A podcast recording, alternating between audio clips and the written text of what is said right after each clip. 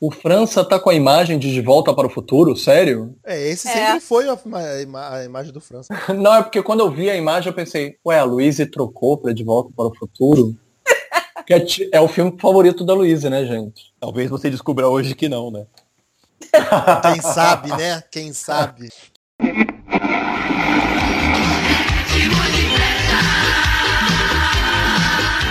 Ritmo.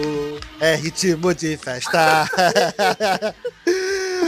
Vamos lá, pessoal. Tá, tá começando mais um podcast Cinema e Série Podcast número. Eu não sei o número do podcast também. Quem liga? Junto comigo aqui, Beto Menezes e estão Rick Barbosa do Cinetop. Fala aí, Rick. Saudações cinéfilos e as amizades serão testadas hoje. Nosso membro honorário Filipe Pitanga. Trouxe meu Rivotril, trouxe meu Lexotan e estou tentando não passar mal. De volta aqui com a gente, Luiz Duarte do Tabula Rasa. Oi, gente. Roberto França voltando depois de sei lá quantos podcasts sem gravar. Aí, tô de volta. Ou não, né? Ou não. que animação. Tem tema. Tem tema? O importante é tem tema. Se tiver tema, tá ótimo. Tá tranquilo. Pela primeira vez aqui em nossas terras cinemas serianas, Alexandre Freitag. Sim, eu existo, eu não sou só um amigo imaginário. Finalmente, o dono do A Hora do Filme resolveu nos preencher com o ar da sua presença. Estamos aí. E, retornando da terra do além, do aquém, de onde não vem ninguém, Alex de Carvalho! Olá, senhores. Gente, o Alex hoje virou item de colecionador. Eles são limitados, hein? Sozinho. Por uma noite apenas, Alex de Carvalho. E não vim sozinho, hein? E nas costas do Alex, Ingrid Reis. Oi, gente. Kid! Você tá aí! Como Yoda nas costas do Luke Skywalker. Na verdade, eu pensei no Robert, mas tudo bem. Ah. Olha, assim, a diferença de tamanho não é tão grande, então tá tudo certo. Ah, chama agora de Yoda, eu tô com Robert. Tá bom. Tá linda. Gente, é o seguinte, para comemorar o aniversário do nosso ilustre membro honorário Filipe Pitanga, a gente resolveu dar um infarto no coraçãozinho dele e a gente vai falar de clássicos que nós nunca vimos e nem nos interessamos em ver.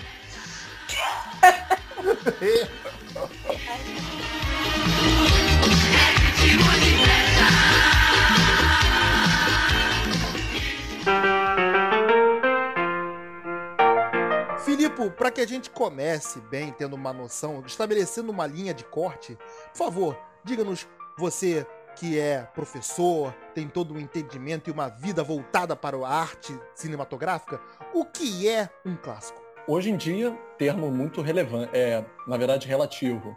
Mas até por causa da nova linguagem na internet, de lovers, haters, é um, eu acho que a gente bota muito em perspectiva com o lançamento do Dunkirk, né, o Dunkirk, de imediato já está sendo taxado como um dos filmes da década, o maior filme de guerra da década e um dos 40, uma das 40 maiores notas do IMDB. Ele já é um clássico? Então, o termo hoje ele se tornou cada vez mais relativo. Quem viu esse filme em pré-estreia ou em sessões de imprensa já está chamando ele de um novo clássico. Você acha que o termo está banalizado? Talvez, mas em termos de estudo, nunca vai se poder mudar o fato de que há filmes que atravessam eras. Ou porque ele marca um momento, ou ele marca o um movimento do cinema, ou porque ele exemplifica tudo que estava sendo feito ali e talvez ainda seja relevante para hoje. Essa relevância vai falar muito sobre ele permanecer ou não clássico. Tem gente ah, que diz que alguns filmes envelhecem mal. Clássico, então, não é só filme antigo. Pois é, por isso que eu quis relativar. É o desenho ou o pornô? Caraca, vamos ficar no. Vamos ficar na.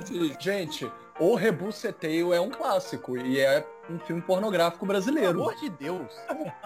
amor de é, Deus, é clássico. Atenção, Cinderela Baiana é um clássico?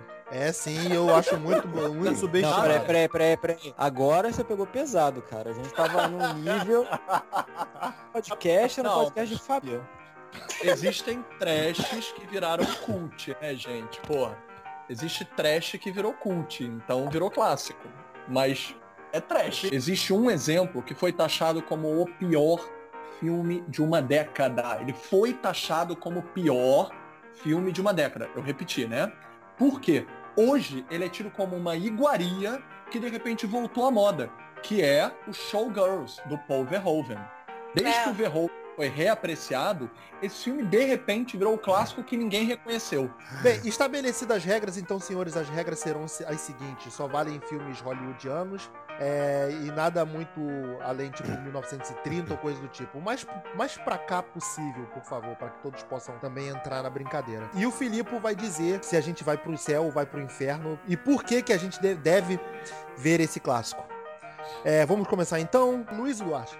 Nossa, Lu, você é minha irmã, por favor, não me decepcione. Bom, primeiro filme. A primeira noite de um homem. Hum, Sentiu o silêncio, né? Eu senti um. Esse eu uma vi, esse respira- eu vi, esse eu vi. Eu senti uma respiração pesada do outro lado da linha. esse é com quem mesmo? É Dustin Hoffman. Eu vou piorar a respiração do Felipe. É chato pra caraca. Nossa! Ai, meu Deus. Lu, por que, que você nunca viu? Ah, eu não sei, pra falar a verdade. Ele foi um dos que apareceram naquela, naquela lista de filmes clássicos, filmes que deve ver, essas coisas. Que quando eu fui procurar, ele foi um dos que apareceu. Quem viu e quem gostou, pelo amor de Deus, do filme? Eu, não vi, não. Eu nunca vi. Eu não vi. Eu não ouvi Eu não falar. Quem nunca ouviu falar? Eu, porque eu não sou uma pessoa clássica. Nunca fui, nunca serei.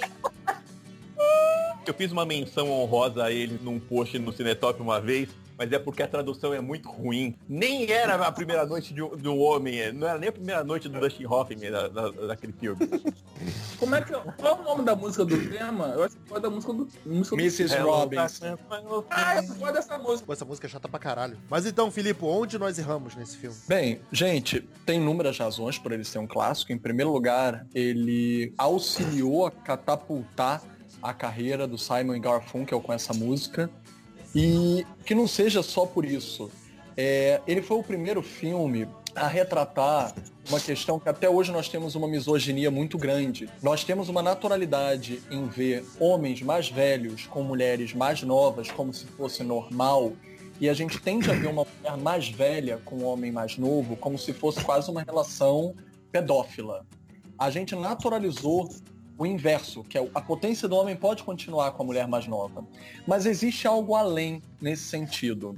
Algo bem edipiano. É uma questão mesmo freudiana, né? O complexo de Édipo.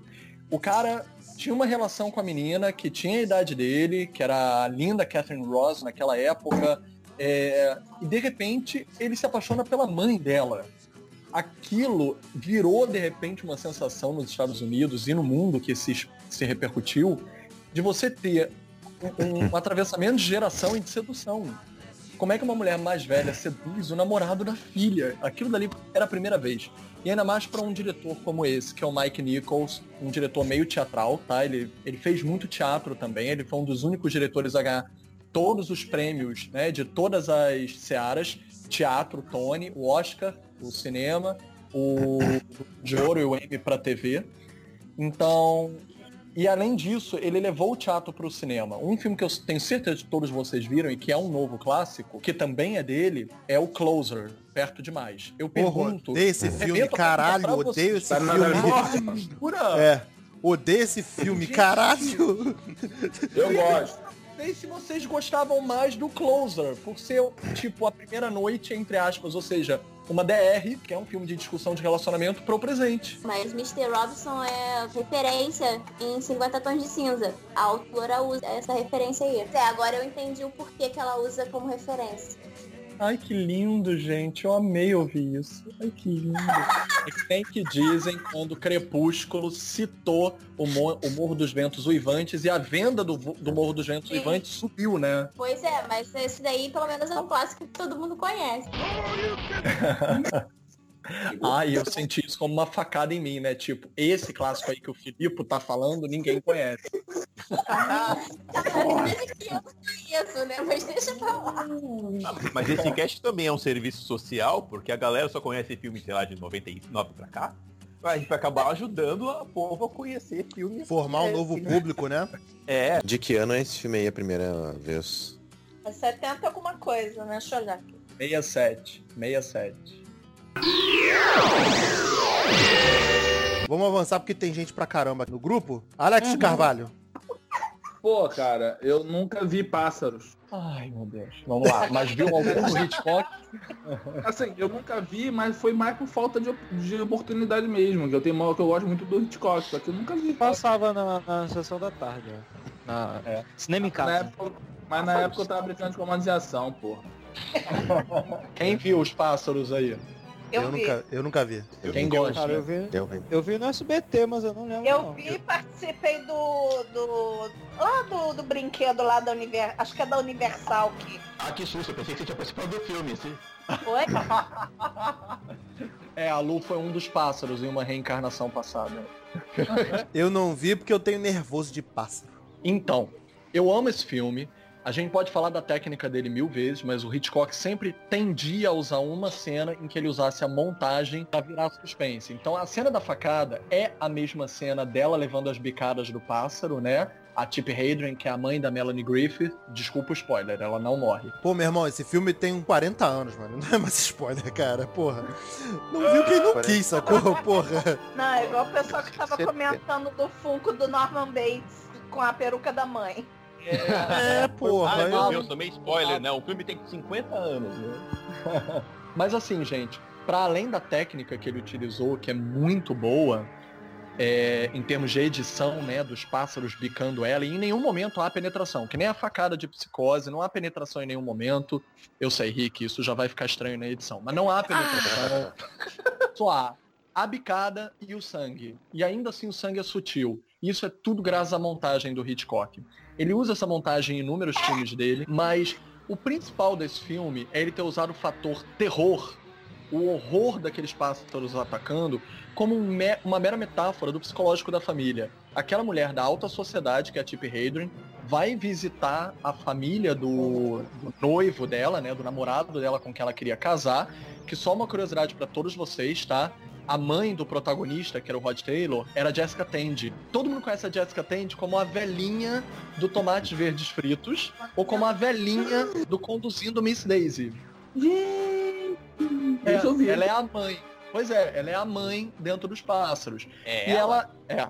E assim como eu falei do complexo de Édipo, no Primeira Noite de um Homem, é, nos pássaros também há um complexo de Édipo, porque essa mãe não quer desgarrar desse filho e aceitar que ele tenha uma companheira para substituí-la.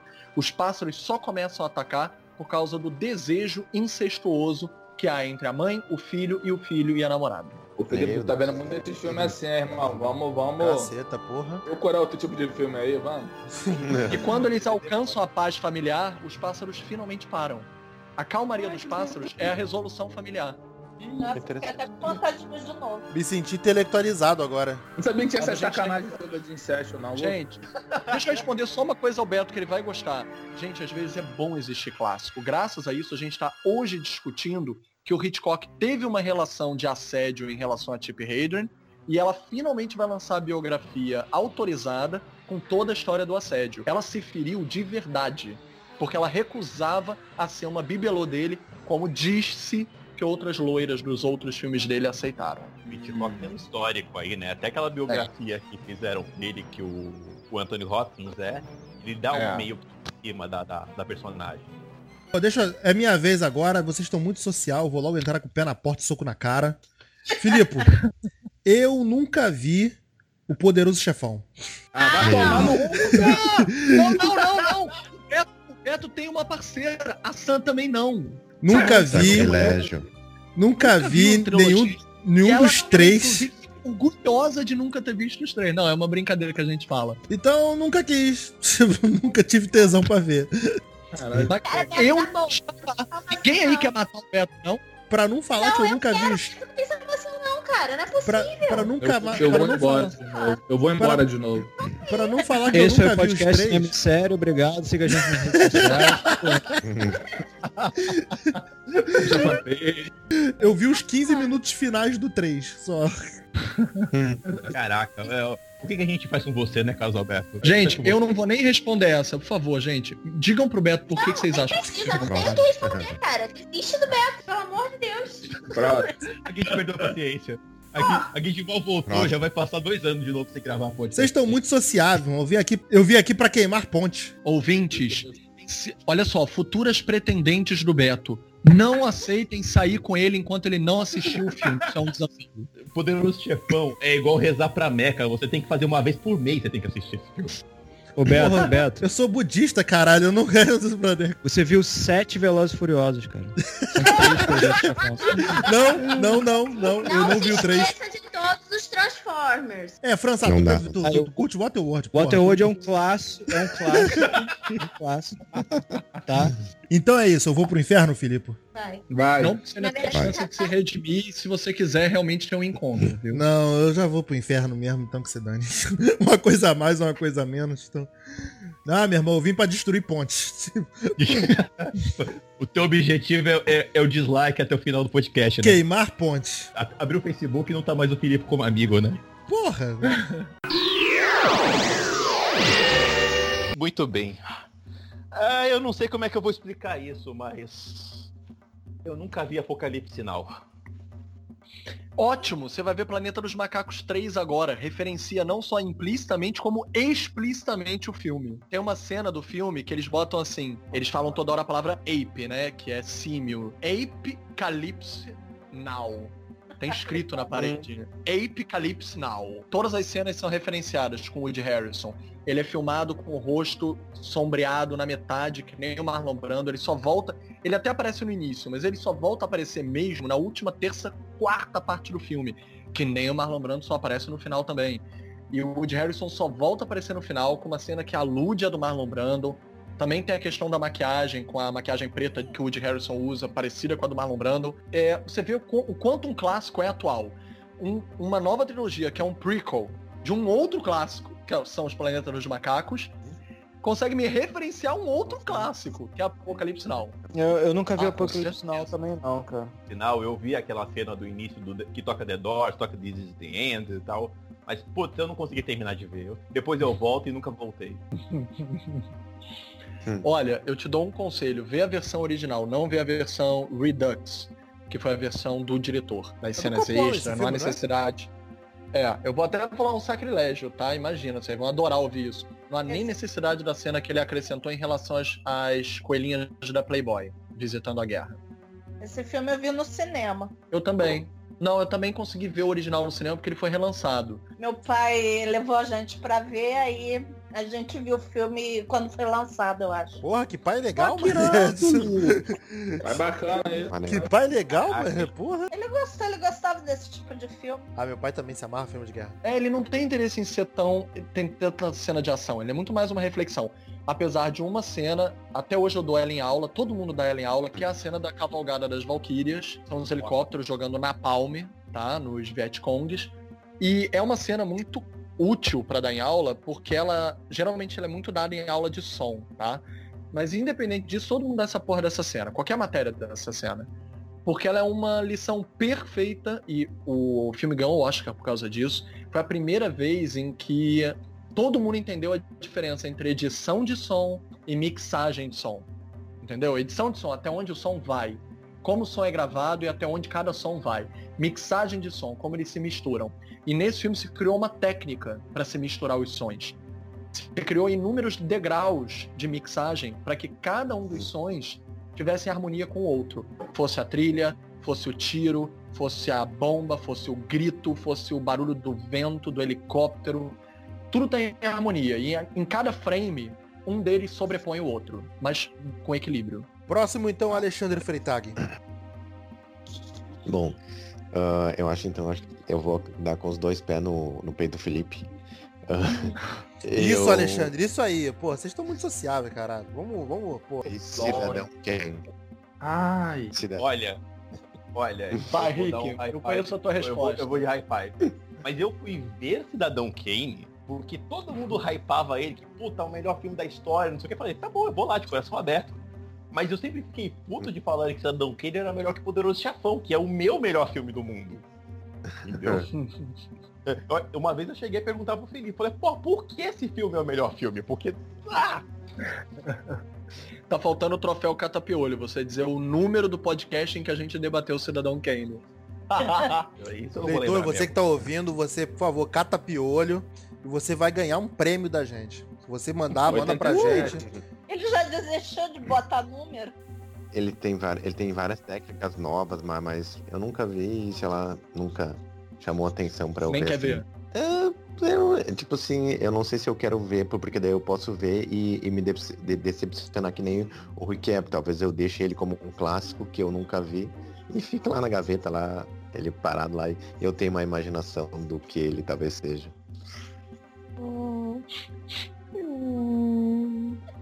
Gente, dá um- ouvintes, deem uma chance ao filme, pelo amor de Deus. Ele é um marco como produção independente. É, tipo, Orson Welles bancou a porra toda. Ele produziu, ele dirigiu, ele roteirizou, ele protagonizou, o que na época não era comum. Usou a maior parte de atores não profissionais. Ele mistura uma linguagem de documentário. O filme começa fingindo ser um documentário, tá?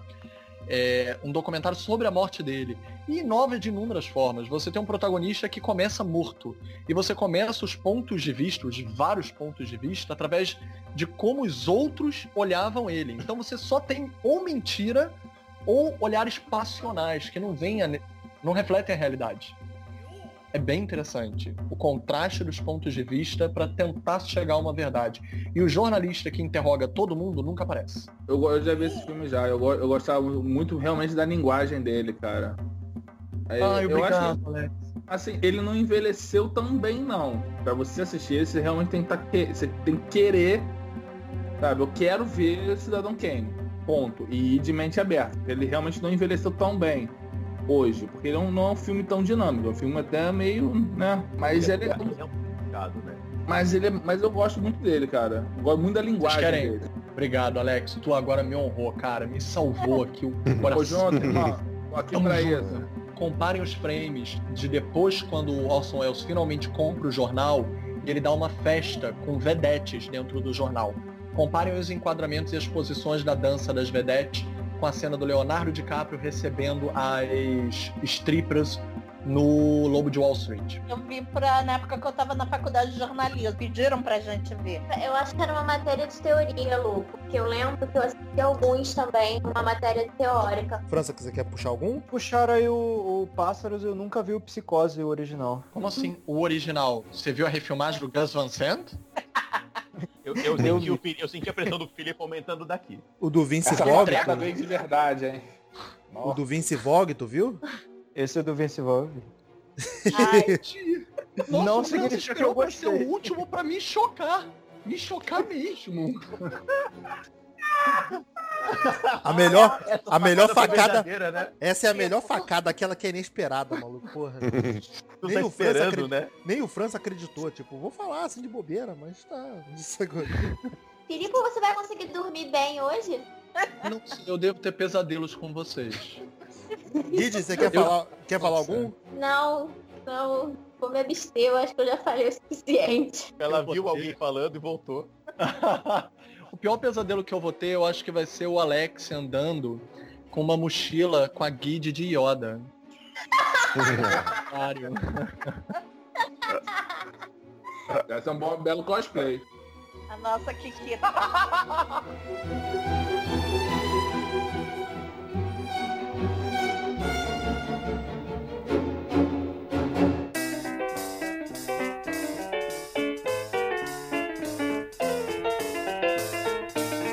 lá, segunda rodada então, Guide Luiz e Duarte. Ia falar Guide Bom. Duarte. É, misturou tudo, né? É o Vin subindo. Bom, eu fui olhar aqui, eu vou, vou arriscar um pra ver se, se, se vai com tudo. É, eu nunca vi, mas esse foi a opção de eu não ver mesmo, porque o tema do, do filme meio que me deixa nervosa, então esse foi op- op- op- opcional. É, eu nunca vi Laranja Mecânica. Puta, tava na minha lista, caralho.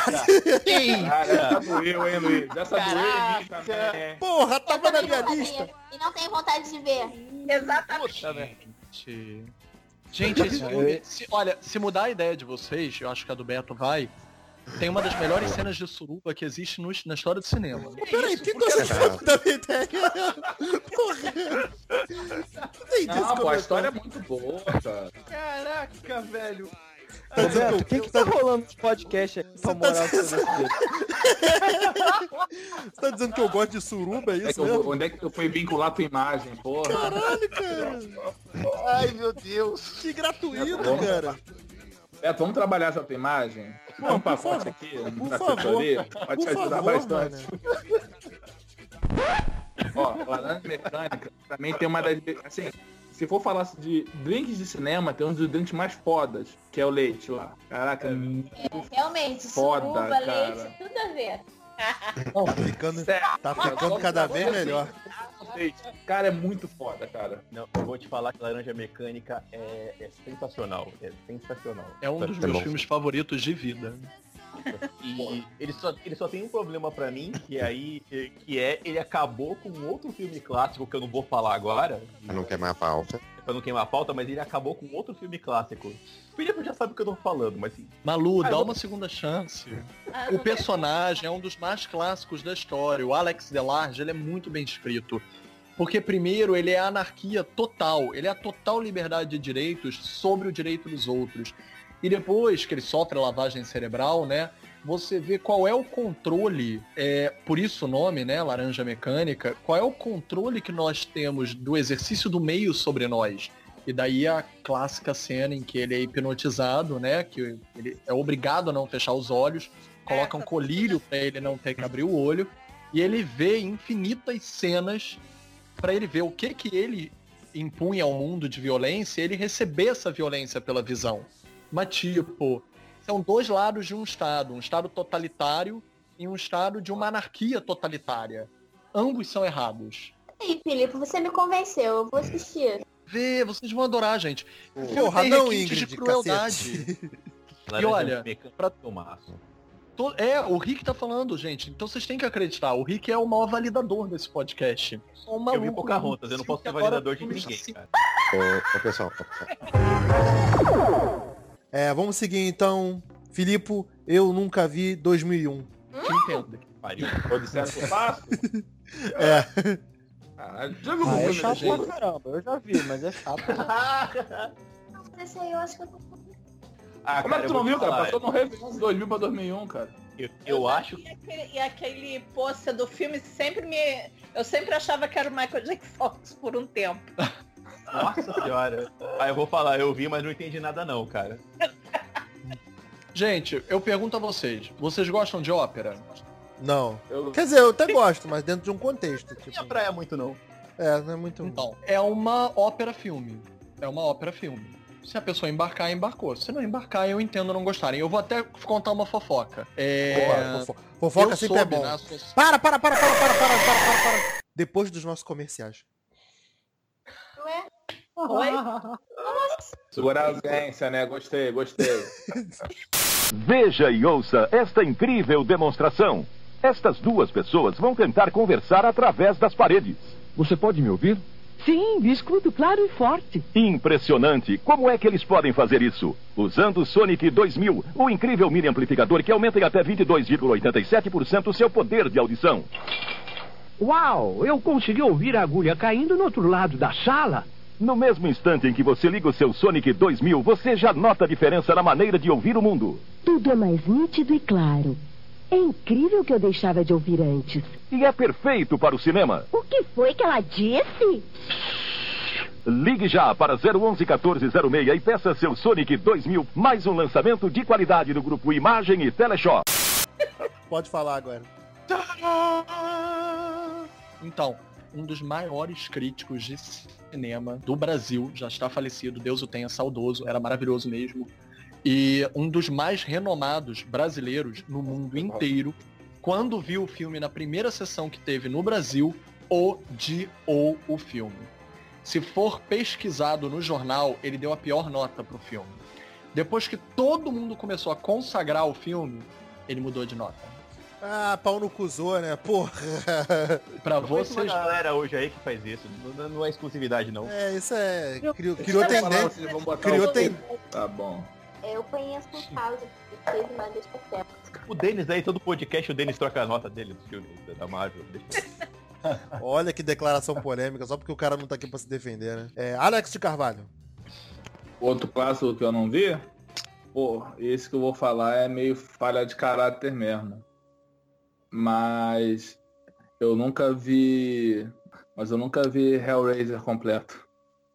Dois, dois. Gente, eu amo esse filme, eu tenho um treco com ele, eu sou muito sadomasoquista, meu Deus. Cara, eu, tô, eu sou muito cagão, eu tenho medo, eu não consigo ver esse Ah, filme de terror. Pô, mas Hellraiser não é da minha época não, cara. Eu nunca vi. Não, mas vejam, façam um favor a si mesmo. Você vai depois do filme sentir que você viu algo realmente perturbado. Nossa. Mas tá falando o classicão, né? Não é o, o- esses depois que vieram genérico. Não, primeiro, esse clássico eu conheço o Pinhead, eu sei qual é a história. Tanto os outros eu vi, eu achei até lightzinho. O, o primeirão mesmo, que fala que é punk pra caramba, que eu nunca vi. Primeirão é foda. Nunca tive coragem de Primeirão é foda, ele é punk. Gente, mostrar uma pessoa, tipo, com a pele do avesso. uh, É nojento. O que é nojento é. Mas eu adorava, eu achava que era o máximo. Nossa, eu, eu, eu brincava dizendo que era É demonista. É, eu sei, eu sou perturbado. Isso é um clássico, né? É eu, eu sou cagão, cara. Eu não vejo filme de terror. Eu tô contigo também, cara. Eu não tenho a manha de assistir esse filme, não. Ah, se vocês querem ver o recorde de sangue, recorde, vejam Fome Animal. Tem todo no YouTube, inclusive legendado. Cara, é um- ninguém quer ver isso. Ninguém quer ver essas coisas, cara. Gente, eu adoro Fome Animal. Eu, das eu adoro, eu vou ver, eu vou ver, eu vou ver, pô, anotando aqui. Caraca. É, Você você quer cena pior do que aquela cena que o Johnny Depp morre no, no, Ah, no- na hora do pesadelo? A hora do Hora do- pesadelo, quando ele é engolido pela cama e cuspido sangue. Achei nada Cara. demais aquela cena. Nunca achei. Na- Nada demais agora pra gente em Ah, 2017, na hora do né, pesadelo cara? eu não vejo não. Ele fala como se fosse uma coisa tão normal, né? É, ele Terça-feira. tá achando, tá joinha. Ele O cara foi fala assim, pra tipo, ah, gente, é só isso, coisa que você vê no dia a dia, toda hora, entendeu? Fosse Assim, terça-feira. Ah, qual é, gente? Ah, Procedimento Rio- padrão, pro Rio de porra. Janeiro pode ser, hein? Caraca, velho. Caraca, velho. Vocês passaram a ter medo depois de poltergeist, tipo, de ver uma televisão com estática? Claro! Ou tipo a Samara? Lógico! Quando eu fui chamado pela primeira vez, o telefone tocou quando eu parei de ver a fita. Era vídeo cassete. Eu tirei a fita, a porra do telefone tocou. Aí vem o senhor Felipe e vem falar que o maluco com um monte de pino na cara, com uma caixinha do mal, tá tudo bem? Ah, Assiste de madrugada gente, que tá ele era, joinha. ele era um ídolo. Nossa, eu adorava. Ah, verdade Tipo, é vocês são muito, que eu fiquei bem triste. atualizado depois dessa. vocês são muito frouxos, Gente, cara. eu amo, eu amo o jogo é de videogame Silent Hill. Quando eu vi o Silent Hill, ele escarna uma mulher viva. Você se lembra? Por isso que eu falei do Silent Hill. Por causa da do Hellraiser, que também escarna as pessoas vivas. Uma coisa é uma impressão do Felipe por uma ajudinha psicológica. Sim, com certeza.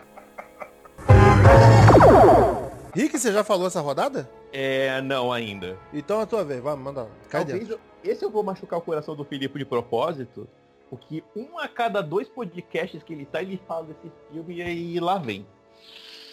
Eu nunca vi os Sete Samurais. Ai, meu Que Deus. isso, cara?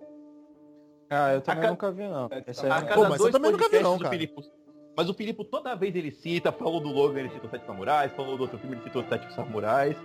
E Gente, eu na minha infância, Samurais. Eu botava cueca na cabeça e fingia que eu era o Toshiro Mifune. pra você ver o nível da doença. Não, cara, É, filme é muito sei. E eu vou, eu vou ter que ser pior do que isso. Tipo, quem me ensinou a amar cinema, né, foi minha mãe. Mas, cara, quem me ensinou a amar Toshiro Mifune foi meu pai. Meu pai fazia a mesma merda. Ele botava uma porra de uma cueca na cabeça, eu também botava e nós fingíamos que éramos samurais. Olha Ah, que infância feliz, hein? Pois é. Rick, posso dar uma dica pra você ver esse filme? Como você pode assistir esse filme? Manda. Imagina que esse filme é, uma, é um seriado de cada episódio de uma hora. Quebra ele em, em uma hora que tu consegue assistir ele. Te ver numa pancada só realmente é pesado. Mas Cara, tenta fazer isso que tu consegue assistir. É muito bom. E tipo assim, tudo bem, dois terços do filme são a preparação pro conflito final do terço final. Mas, cara, o conflito final é tão bem feito, mas ele é tão bem feito. Não que a gente esteja dizendo que, nossa, Kurosawa era o diretor das cenas de ação de blockbusters daquela época do Japão. Que não é isso e não é. tem nada a ver. Mas, cara, muita gente aprendeu a fazer cinema por causa disso, por causa do Kurosawa. O conflito final, em que ele filma a cidade inteira, inteira, aquilo tudo tá acontecendo simultaneamente. Tipo, é uma filmagem que não tem igual, sabe? Eu, eu não te digo pra ver só a cena do conflito, porque senão você não vai se envolver com os personagens. tu gosta de Sete Homens e um Destino? Sabe, é, é, É é quase, pensa mais ou menos a mesma pegada, cara. Então, é aí onde é que tá. O Filipe sempre falou desse filme. Eu assisti Sete Homens e o Destino, o remake aí do Denzel Washington e o clássico. Pô, remake eu gosto, hein? Pô, Eu gostei, eu gostei do Eu remake gostei também. desse remake, é. Todo mundo fala que é, é- é- o filme também é baseado nos Sete Samurais, mas passou batido. Passou na minha lista aqui, nunca, eu nunca vi. Gente, o Kurosawa influenciou inclusive filmes de faroeste pós é, Era de Ouro de Hollywood. Até os westerns e espaguetes começaram a fazer conflitos ao pôr do sol a lá samurais de uma maneira muito mais influenciada por aquela gênese do que a Hollywood clássica fazia. Se tornou outro tipo de duelo, sabe? De um homem contra um homem, aquela coisa da moral e da ética, a luta imortal. Vê, ele influenciou o cinema inteiro. Se vocês estão me machucando também.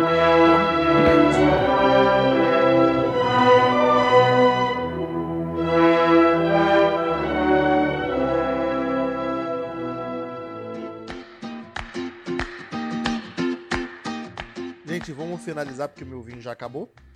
E é, meu combustível já acabou. Lu, eu não sei quanto é que tá a sua lista aí, mas corre aí rapidinho ó, na- toda, toda a sua lista, assim, tipo, sei lá, os três últimos aí. Não, a Luiz Bota deve ter posto aquilo no Google. É 100 filmes para se ver antes de morrer. Ela pensou, Eu fiz isso! não vai morrer nunca. Tem 30 filmes para morrer antes de ver também. É, Esse é outro podcast. Esse é o próximo podcast. Tá bom. Eu vou botar um do Hitchcock que eu não vi, mas eu, eu quero ver. É o Charada, que tem a Audrey Hepburn. Eu nunca vi, mas eu tenho vontade de ver. É, tem o West Side Story, Tubarão. Porra, tava na minha lista. Tubarão? Tu Tubarão? nunca viu Tubarão? Tem uma história muito engraçada com o tubarão. o Alex tá ligado. O, é, o background da história é que a gente tinha saído pra almoçar, a gente foi almoçar fora e meu pai já tá embrejado, né, porra. Ah, é. Chegou em casa, porra, ligou, meu pai já, já doidão, já atende logo. Meu pai alugou o tubarão pra ver. O DVD e quando- nesse momento o Alex me, me liga. Aí eu liguei pra ele, aí atendeu o pai dele, né? É, quem incomoda meu lar. Eita.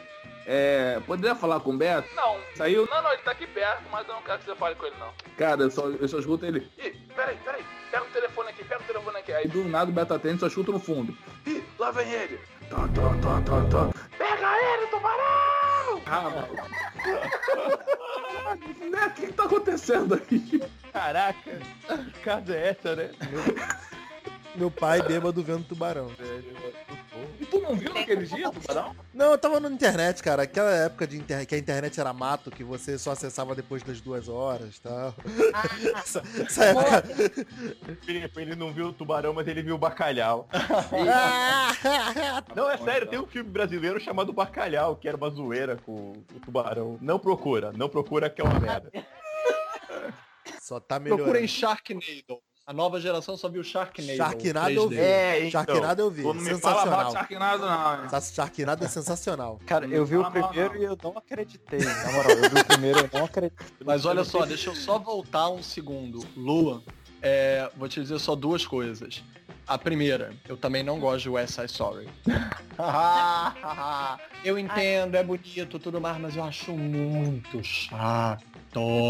Mas, tirando isso, é, Charada não é do Hitchcock, tá? Só isso. Não. Então, respondi. Então não vou ver. Agora, então eu não vejo Cara, mais. charada, Não quero mais. charada que eu conheço é o inimigo do Batman. Eu não sei quem Ai, ai. Rick, sua lista pra finalizar. Tá. Olha, eu nunca vi Magnólia. Caralho, tava na minha lista. Cara, vocês estão foda, cara. Gente, para! Caralho, filme é foda! É um dos favoritos de vida! Nunca vi, Pelo nunca vi de Magnólia. Deus. Nunca vi Magnólia. A última vez que eu fui pegar ele pra ver, ele tinha, sei lá, três horas e pouca. Eu falei, ah, depois eu vejo. Não- Gente, não- passa correndo. Pensa assim, o Philip Seymour Hoffman já morreu. Você quer que o elenco todo morra antes de você ver? Ah, cara, eu não vi. Des- Desculpa, eu sou burro, eu não vi. A gente fica lá, não tem essas coisas. Pô, Se eu te falar o filme que eu pensei que tu, que tu tava falando, eu fiz uma analogia aqui. Você, você tá falando de Matilda. Credo, cara. Porra. Super clássico. Agora que eu me liguei. É, elas Super são clássico. primas, elas são primas. É, né? é. Magnólia Matilda. Matilda é Eu nunca vi Magnólia. Eu nunca vi cantando na chuva. Eu nunca vi cantando na chuva e eu não consigo mais pensar em cantando na chuva por causa de Laranja Mecânica. O personagem do, do, do Alex, ele, ele dá uma surra num maluco cantando, cantando na chuva e o, e o, Gene, e o Gene Kelly odiava o filme por causa disso. E eu nunca vi, e eu provavelmente eu não vou ver tão cedo e o vento levou. Puta que pariu, cara. Quatro horas e meia de filme não dá. Olha, só, só uma curiosidade rápida pra você. Em primeiro lugar, se tu é fã de Star Wars, se tu é fã mesmo de Star Wars, com a emocionante morte seguida de Carrie Fisher e Debbie Reynolds, sua mãe, você deveria prestar homenagem a Star Wars vendo Cantando na Chuva, porque foi feito com a atriz que era a mãe da Carrie Fisher, Princesa Leia. Eu acho que o verdadeiro fã de Star Wars vê Cantando na Chuva. É, E tudo você, ali, né? Você. Tudo ali. Pegou na, na- Em apelou pra segundo emoção. lugar, por uma curiosidade, o filme é co-dirigido, né, também pelo Gene Kelly, mas também pelo Stanley Donen, que é o diretor de fato de Charada, tá, Lu? Obrigada. Ah, Assim, seguindo esse pensamento do Felipe, eu quero indicar um outro clássico aqui com um ator também de Star Wars, Serpentes a Bordo. Puta merda, hein, cara? Caraca! Caraca! Isso sim! Se você Isso é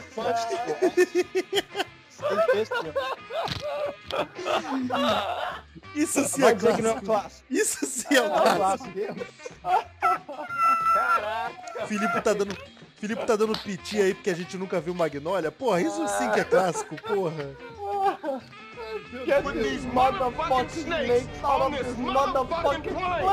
Caralho, melhor fala de todos os filmes. Melhor fala do milênio até, mano. O cara que escreveu os diálogos desse filme, porra. Cara, ninguém escreveu o diálogo desse filme, cara. Alex, Alex, tem alguma lista aí pra gente finalizar? Eu nem, nem participar do podcast há uma hora atrás, pô. Tu quer que eu tenha a lista? Sei lá, pô, fala alguns três filmes aí que pinta na tua cabeça. Filme clássico, pô, que eu nunca, que eu nunca vi.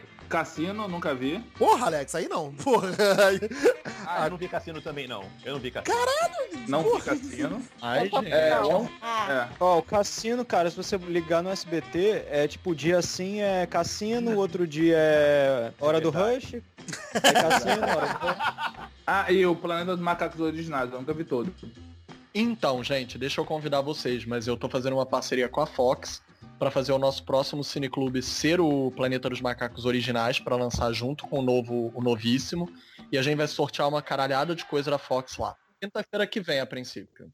Quinta-feira? Tá, pô. Aonde? Faz o jabá completo. Botafogo, Botafogo. É, faz o jabá completo, Felipe. Cláudia, Botafogo, Rua Sorocaba, número 190. Mas é mais fácil hoje em dia todo mundo botar no Google Tempo Glauber. A gente chama de Templo. Mas nós não estamos falando do rapto do menino dourado. É Tempo Ah. de ampulheta. E não Templo. Só o mais, É, impor- o- o mais importante, Rick, esse podcast vai estar pronto até lá? É, quando que é? Repete a data aí? Quinta-feira que vem. Quinta-feira. É, a gente faz um esforcinho, né? Tá bom. É, deixa eu minha lista aqui então. É, para finalizar, Filipe, para dar aquele tiro no teu coração. Eu nunca vi o fabuloso destino de Amélie Poulain Oh, Caraca. e nem quer é e nem vou ver. Cara, sabe que você dizer isso, você dizer que você não quer ver, é o equivalente a você pegar um ursinho carinhoso, atirar com uma R15 e enfiar no cu dele. Caramba, você não trata o ursinho carinhoso. Do grande, o, o grande guardião que mora nos céus. The Great Cloud Keeper in the Sky. Tipo, é maldade maltratar um ursinho carinhoso. Eu mesma nunca coisa vi. É maldade ver o destino de Amelie Poulain. Eu nunca vi Os Bons Companheiros. Porra, os companheiros é bom. Reclama do Rick e do Alex não terem visto o cassino, mas você nunca viu os bons companheiros. Caralho. Porra, deu Ah, mas eu, mas eu vou te falar, hein? O teto é de vidro. Eu fui assistir Bons Companheiros não tem muito tempo, não. Porra, eu queria muito, eu queria muito que tivesse Blade Runner na minha lista, mas eu vi recentemente Blade Runner. Gostou? Né, tá bom. e, Scar, e, Scarface, eu nunca vi Scarface também. Ah, vê, cara. Você vai adorar. Cara, não, o que eu acho impressionante é o Beto, né? Que se faz todo assim de nossa, que moral. E não viu os filmes mais machote da história do cinema. Nossa, Pô, pera aí, o que, que eu fiz? O que, que eu faço de onde? Eu nunca fiz isso. Beto, eu quero conversar, mas Beto, você, o pessoal falou que você fez, você fez, irmão. Só pra citar um Woody Allen, nunca vi Noivo Neurótico, Noiva, noiva Nervosa. Ah, mas esse eu não vi mesmo. Nem, é dos filmes do Ah, Woody esse Allen. também eu nunca vi, não. É, filme do Esse é o- Woody Allen eu não vejo. Agora, em defesa do, do- Fazendo de advogado do diabo aí, ó. Scarface, ele é um filme que a pessoa precisa de paciência. Ele é um puta filme. Ele é um excelente filme. Mas ele é um filme que demora a engrenar. Você tem que assistir ele com calma, que ele vai pegando o ritmo e aí ele vai até o máximo dele. Mas é um puta Se tu assistir Sexo Samurai, tu vai ver que é que é engrenar. França, você falou, quer falar algum por último? Nenhum filme do Woody Allen. É, o Woody Allen eu fui ver depois de... verdade, Depois de- eu nunca vi, eu nunca vi nenhum filme. Eu fui ver o Woody Allen Meia-Noite em Paris e o Para Roma com Amor. Ai, É, eu gente, não vi pelo menos começa por Match Point, porque assim, existem mil Woody Allens. Vejam, Vicky Cristina Barcelona. São Bom. filmes recentes, gente. Com linguagem recente, com ritmo recente. E são filmes excelentes, todo mundo se identifica na mesma hora. Tiros na Broadway, vocês vão chorar de tanto rir. Poderosa Afrodite, que é um dos filmes mais fofos dele, mas ainda assim inteligentíssimo. Desconstruindo Harry. E olha que eu só tô falando filmes recentes. Se vocês quiserem realmente ver clássicos, mas aí que tá, por isso que eu tô falando, vocês, vocês podem ver a corrente dele, comédia rasgada, que ele homenageia mesmo Groucho Marx, tipo Bananas, que tem uma das primeiras aparições, né, do Sylvester Stallone na carreira dele. Sim, Stallone já atuou num filme de Woody Allen, por incrível que pareça. Toma na É, cara, Hollywood. Toma- isso, chupa aí, ô sociedade. Woody Allen até ficção científica já fez de comédia, o Dorminhoco, vejam que é hilário, é impagável. Mas vejam também os dramas dele. Eu sei que Manhattan, que é um puta clássico, Esse tava É na minha maravilhoso. lista até. Veja, é maravilhoso. Tem algumas correntes atuais que xingam o filme de ser misógino pra caralho, que é um professor muito autoindulgente, mas eu acho que faz uma reversão de valores. Eu não acho que ele seja misógino, eu, eu gosto muito do filme. Mas se vocês querem ver filme de comédia, os que eu falei antes. Filme de drama, vejam Hannah e, seu- e suas irmãs, vejam Interiores. Eu já vi muito, eu namorei uma menina que era muito fã e eu, aí eu fiquei vendo essas coisas com ela. E não gostou? Não, acabei gostando do, do Woody Allen. Mudou. Oh, que lindo.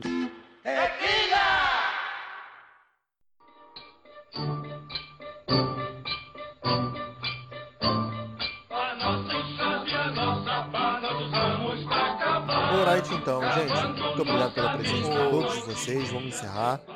É, Lu, oi, oi, oi, seu, seu Barbosa. pra não deixar a audiência com gosto que nós somos todos uns ignorantes, você quer, quer fazer rapidinho um, pelo menos, que, é que a gente assistiu? Ah, um Agora, clássico que a gente assistiu? Pode ser, tá bom. Vamos lá. Lança aí, Rick. Eu assisti Kramer vs Kramer. Ai, que lindo. Psicose. Pô, cara, pra, pra lembrar um, clá- um clássico que eu assisti agora, Lu, puxa aí. Psicose. Ah, Psicose. É. Beto, você acabou de falar. Você viu Blade Runner, pô, porra, não era sem tempo, né? Porque tá vindo novo Blade Runner que pode se tornar um novo clássico. Ah, mais ou menos. Calma, calma, calma. Não, mas é engraçado, eu não fiquei com aquela impressão, tipo, pô, caceta, eu vi um filme clássico, sabe, cara? Agora eu entendi por que que chamam isso de clássico. Mas olha só, Ah, a sociedade também reagiu como você, tá? E só muito depois é que ele foi reconhecido como clássico, tá? A Então, tipo, dica é, assista mais de uma vez. Assiste de novo, o que talvez você comece a gostar mais. gente, tem filme que só vira o que o filme é depois. Às vezes porque ele é lançado numa época que não estava preparada para a linguagem dele. Um típico exemplo, Tipo Prometeus, pô. Não. Vambora, vambora, gente. um típico exemplo é Bonnie and Clyde. Ele é um marco precursor da nova Hollywood e ele teve que ser relançado três vezes. O próprio Warren Beatty tirou do bolso dele para pagar o relançamento do filme, porque o filme não estava sendo bem aceito. Só pra lembrar o pessoal, o Warren Built tá fazendo caquinha no último Oscar, tá? Aquele casal de velho que tá fazendo merda na, na declaração do, do Oscar de melhor filme, eles são os dois, tá? Posso falar meus clássicos que eu vi? Ah, É... Ah, esqueci o nome agora. Aventureiros do Bairro isso. França é um clássico que você viu. É, Lawrence da Arábia. Adoro. Boa, boa, boa. Pô, boa, tu viu boa, isso? boa. Boa. óbvio, cara. Eu vi, cara, vi várias vezes. Teve uma vez que eu cheguei de madrugada em casa, tava passando no- na Globo, eu assisti, cara. Tava morto, mas assisti. Pô, bateu felicidade agora, hein? Não é, é- porque o filme é enorme. O filme é enorme, o É filme enorme. tem densidade. E o França dizer que viu um zilhão de vezes até seguidas, pô, incrível. É uma conexão com o filme, com uma narrativa clássica, que tem gente hoje que diz que cansa, né? Eu vou, eu vou falar de algo mais moderno. Eu, eu vi Batman, o Cavaleiro das Trevas. que todo mundo enche a boca pra dizer que é um clássico. Valeu, gente. Obrigado. Parabéns. Chupa, Marvel! Assim, ah! Chupa aí, Marvel. Roxo aí. Agora falando, agora falando sério, é um que eu, que eu sempre vejo, não importa a hora que passa, que é Forrest Gump. Ah, Forrest Gump. Adoro. Eu, eu sou apaixonado por Forrest Gump. É, a, a, a- é, mas é a sustentação do Tom Hanks, né? Forrest Gump e, e Filadélfia. É. É, Eu tenho um desafio pro Filipe. Agora ele vai ter que dizer pra gente um filme que ele não viu. Boa. Pô, impossível. Impossível. Não, lógico que existe, né, gente? Tem filme pra caralho, né? Tem sempre aquele filme que a gente sempre adiou, adiou, adiou e nunca conseguiu ver ou, não, ou, ou foi adiando na lista. Deixa eu ver. Consegue lembrar aí de três? Porra. Ele vai falar de que não viu o Rei Leão, vai ser foda. Filme hollywoodiano. Tempo pro Felipe. gente. Dois mil anos depois. Ah, tá aqui, tá aqui. Por incrível que pareça, eu nunca vi. Obrigado. O Cassino Royale original. O Ah, Qual o original? O Peter Sellers? Pô, mas isso ninguém Mas viu, cara. não é original. Aquilo era uma zoeira. Mas eu nunca vi o filme. Eu nem sabia que direito existia ter ser visto. Ele nem é filme do 007 oficial. Mas eu nunca vi, porra. Lembrei. Tá vendo? É, um tinha que ter pelo menos, né, É. porra. Uma coisa que eu posso falar, é claro, é até bom uma mensagem para os espectadores, é que sempre tem como a gente redescobrir coisas. Uma coisa que eu, e não só eu, muita gente negligenciou na história do cinema, foram os grandes filmes dirigidos por mulheres. Então, tipo, graças a essa, esse levante de anos pra cá, né, de poucos anos pra cá do reconhecimento, é que eu mesmo, inclusive, inclusive como professor de história do cinema, vi inúmeros dos filmes clássicos de mulheres que eu não havia seguido ou mesmo aprendido quando eu aprendi. Tipo, eu não havia visto vários filmes da Anie Varda. Eu não havia visto vários filmes da Ida Lupino, que é a única mulher a ter dirigido filmes durante a era noir clássica de Hollywood. Porra, Alice Guy Blaché foi uma das criadoras do cinema junto lá na época em que nós entendemos hoje como cinema estava sendo feito, como Georges Méliès. E muita gente nunca viu Alice Guy Blaché, ou nunca ouviu falar do nome dela, mas já ouviu falar do Méliès. Scorsese foi um dos que trouxe a Alice à tona, né? A gente segue aquilo que é moda, aquilo que é uma onda. E negligencia, às vezes, muita coisa. É, às vezes não é nem a maldade. Na época, não dava espaço. Às vezes Dava o público não sabia que tinha. Entendeu? Então quando aparecava uma, uma, uma pessoa dessa, ela se destacava, cara. Infelizmente naquela época era assim. Hoje tem que brigar pra mudar isso. Também. Galera, vamos dar por encerrado então. É, Lu, obrigado pela presença. Ah, eu que agradeço novamente o convite. É, acessem lá o tabularrasa.com.br e no Instagram, arroba tabularrasabr e visitem a nossa página. Rick Barbosa, obrigado. Valeu, meu querido. Obrigado por convidar aí. Parabéns, Felipe. que Na verdade, isso é, é um podcast em, em homenagem ao aniversário do nosso, Verdade. nosso professor de cinema. Hum, obrigado. Crianças, vocês sabem como nos encontrar. cinetop.com.br, facebook.com.br, cinetop.site, Twitter e Instagram, cinetop underline site. Alex de Carvalho, voltando do Aquém do Além. Valeu, meu brother. Valeu, irmão. Tamo junto aí. Roberto França, quer fazer seu jabá, Roberto França? Eu quero agradecer o convite, obrigado, cara. Sempre que quiser, só, só chamar, tamo aí. E eu quero fazer o jabá, não fiz. Então, quem quiser saber um pouco aí de HQ, board game, RPG, action figures, robismo.com.br. A gente anda lá falando uns negocinho bacana, indo falar com, com quadrinista nacional, internacional. Tá bonitinho lá. Filipe, obrigado pela presença. Eu que agradeço, porra. Me senti abraçado por vocês. Parabéns, muitas felicidades. Esse é o nosso presente pra você. Foi uma brincadeira super saudável. Foi brincadeira, tá? tipo, né, não, não leve isso pra, não leve isso pra cama. É né? brincadeira, todo mundo- É uma honra, é uma honra contar com você aqui no Cinema em Série, poder, mais do que contar com você no Cinema em Série, poder contar com você como amigo e tá sempre presente aqui com a gente. Uma salva de palmas. Para é-. Você que é homem, daquilo que eu tenho lá em casa. E o mão da porra, né, irmão? Caguei pra Rodrigo Hilbert. Porra. Galera, muito obrigado por todos vocês. E você continua aqui com a gente no Cinema em Série. Os nossos podcasts, os nossos podcasts, Facebook, Twitter, tá tudo aqui embaixo. Tá tudo aqui em cima, quer dizer, né, França? Fica em cima do player. Nossas redes sociais, Instagram, Twitter, iTunes e feed banner do Android também. Valeu, galera. Então até a próxima. Tchau, tchau.